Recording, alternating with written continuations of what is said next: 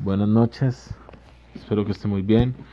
Vamos a comenzar con el estudio de las leyes básicas de la Melajat de Zorea. Tenemos 35 puntos a tocar, lógicamente hay más. Esto se encuentra más detallado en el Shuhan Aruch y en no sé Kelim. Sin embargo, nosotros estamos haciendo un resumen del estudio. y en este audio vamos a tocar 10 alajot básicas y Besat vamos a tratar de mencionar sus fuentes. Primera alhaja básica.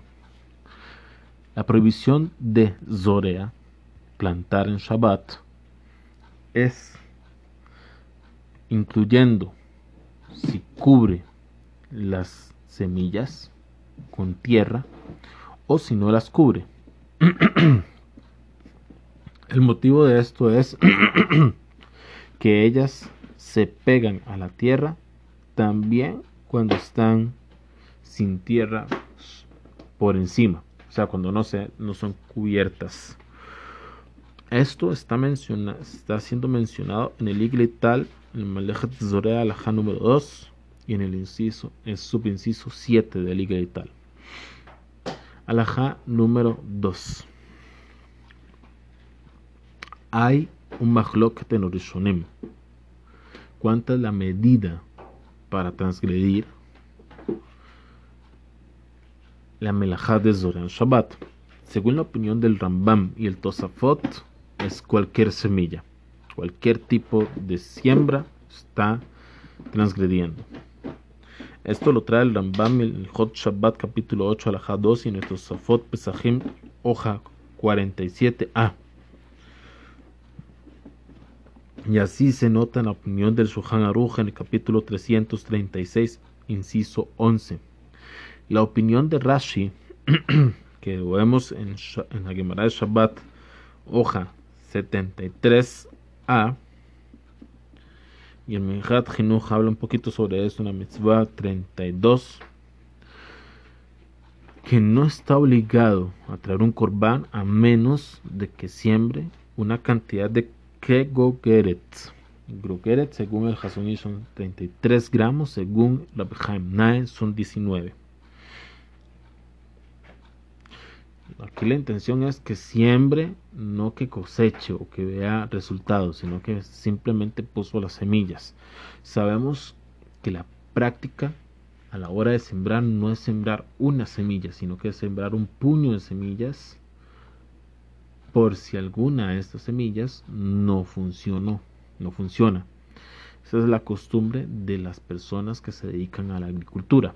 Sin embargo, la alajá de Shulchan Aruch dijo, claro que cualquier tipo de medida, por lo más mínimo que sea, se transgrede. Se transgrede.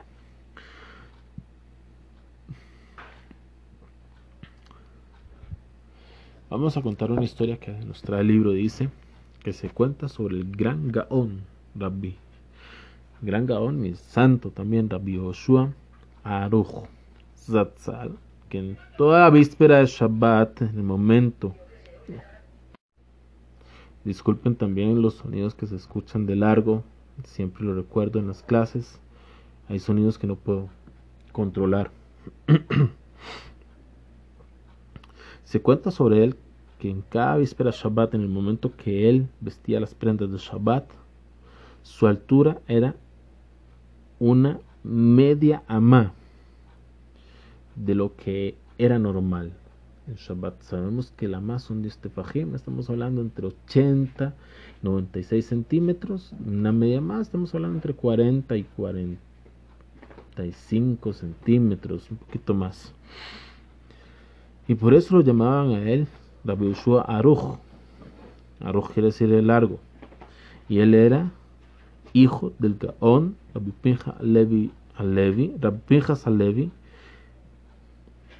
que Rabbi Pinjas Alevi era el cuñado del Ramá.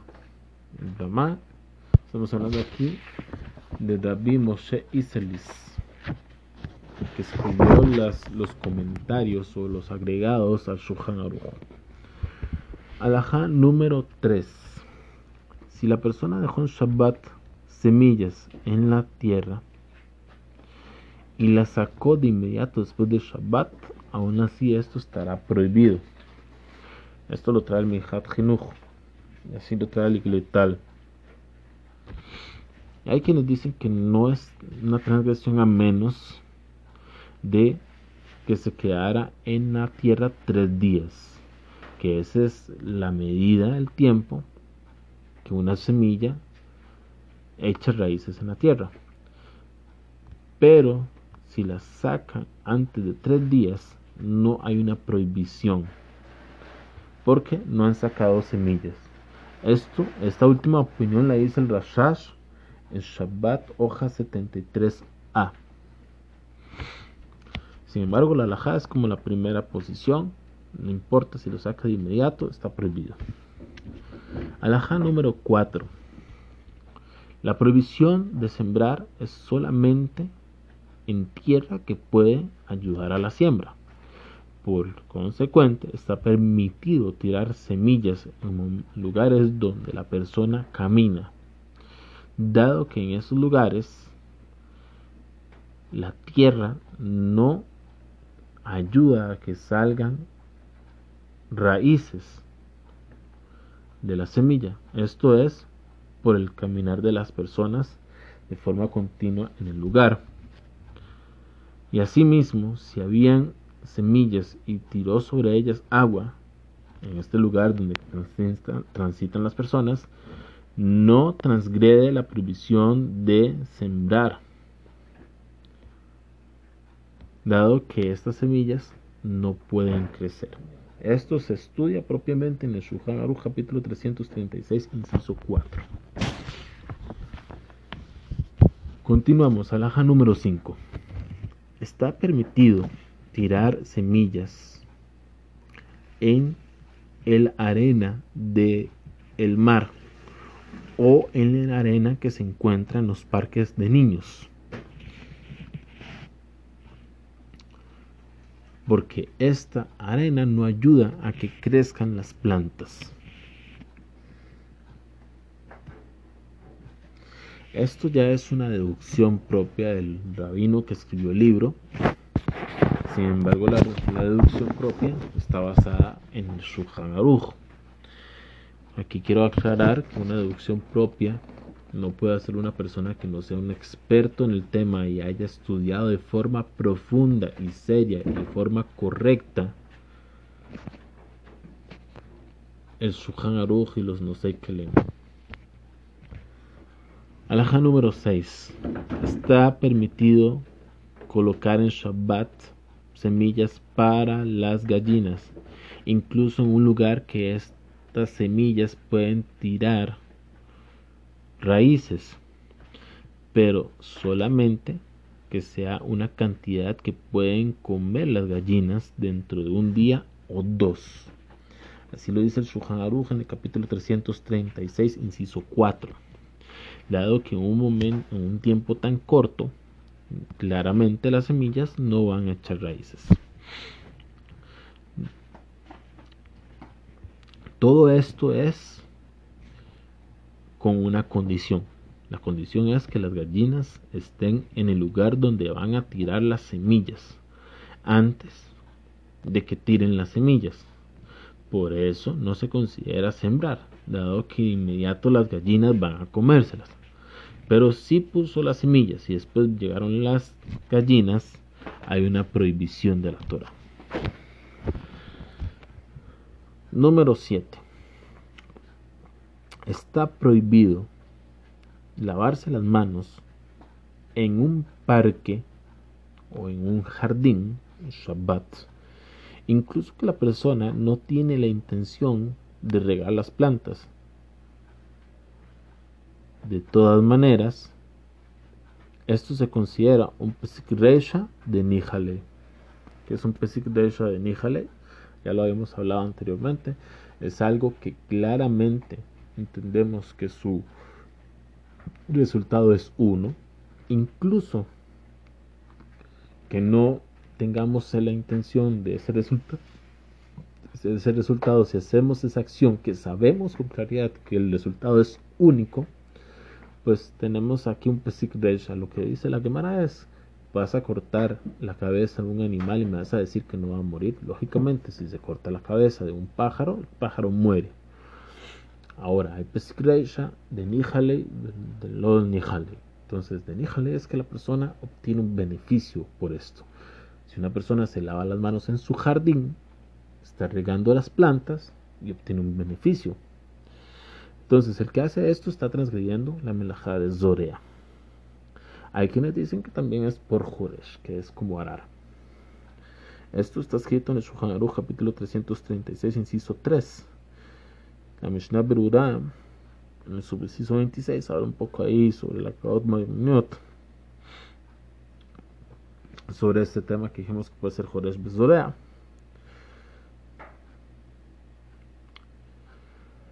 El Ramban propiamente en el Hot Shabbat capítulo 8, alajá 2, escribe que solamente es melajá de.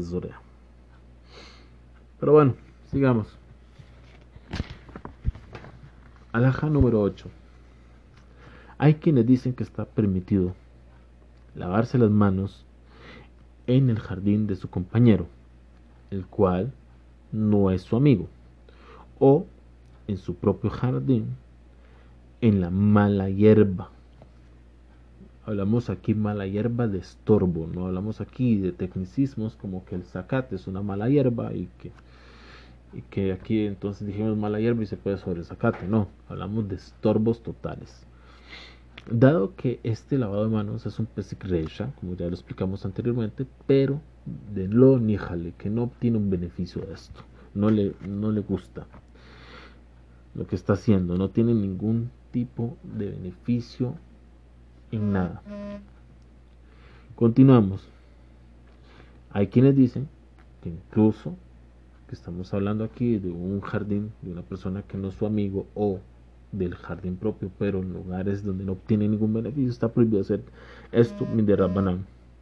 Así lo dice la Mishnah Berurana, capítulo 336, sobre inciso 27. Así también lo dice Kafaham, capítulo 336, inciso 26, perdón.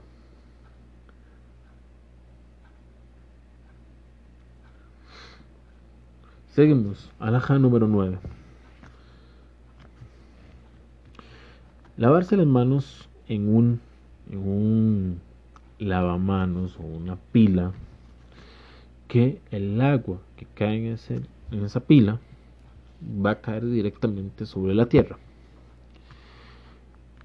Una pila que se encuentra en un jardín y las aguas caen dentro de él, perdón, y las aguas que caen dentro de él caen de inmediato a la tierra. Está prohibido de sobre esta pila. Todo esto se habla cuando no hay un tubo que recibe el agua de la pila, sino que esto cae directo a la tierra. O que tiene un tubo pero es corto. Pero si es un tubo que es largo, según la opinión de Rabbi Shloim Zalman Oyerbach, está permitido lavarse las manos ahí. Esto está escrito en Shmirat Shabbat Kilchata, capítulo 10, eh, perdón, 12, inciso 19, y en el subinciso 53. E incluso que aquí estamos hablando de un pesicresha, porque las aguas van a caer a la tierra, de todas maneras, dado que aquí hay un tubo que es largo y las aguas que se caen a la tierra no se caen propiamente, no caen propiamente de la fuerza de la persona que se lavó las manos, sino por medio de este tubo que lleva el agua hasta la tierra, aquí que esto se puede considerar como solamente un grama. Un grama no está prohibido. Hay quienes dicen que no, que siempre hay que ser circunspectos en esto y no tomar la, la opinión de Rabbi Shlomo Zalman para permitir. Así lo dice el libro Menuhane Joná en Zogea en el inciso 44. La alhaja yo creo que es como Rabbi Shlomo Zalman Oerbach. Sin embargo, la persona que tiene temor del cielo se abstiene en momentos como este, más cuando Rabbi Shlomo Zalman no nos, de, nos reveló qué medida debería tener ese tubo, que es un tubo pequeño y que es un tubo grande. No nos reveló esa medida. Entonces, la alajá debemos hacerle hatjila, como el libro que mencionamos, Joná, sin embargo, y Karadim, creo que es como la misma Alhaja número 10 y última de esta, esta clase. Nos dice aquí que hay techos, esto más que todo en Israel, pero hay techos de balcones que se abren y se cierran por medio de rodines. En el momento que está abierto aquí, que ellos cubren, esto, perdón, rodines no, el techo se mueve y cubre propiamente las macetas que se encuentran al lado de la ventana, para los que tienen, ¿sí? Para que no caiga sobre ellas la lluvia. Está prohibido cerrarlo en el momento que cae lluvia. Por ejemplo, en Shabbat Sukkot, que es costumbre, esas, esos lugares, estos balcones se utilizan como sukkah. Entonces tienen este tipo de techo que se puede mover. Cuando lo quitan, ponen el shaj o ya está puesto el shaj, no importa. Y si llueve, pues cierran el techo. Entonces la sukkah se hace kasher y se vuelve a hacer no kasher dependiendo de la, de la necesidad. Ahora, cuando esto pasa y está lloviendo, entonces estaría prohibido mover el techo. ¿Por qué? Porque por medio de esto se genera que se vaya a regar las flores que están en las macetas. Y esto es un pesik reisha que le sirve a la persona. Está prohibido de la Torah. Incluso si a la persona no le interesara que se rieguen las plantas, y todo el motivo de cerrar el techo es para que no entre agua a la casa, de todas las maneras, de todas maneras, aún así sería un pesik reisha de lo ley y está prohibido de Rabanán, no de la Torah, pero de Rabanán se está prohibido.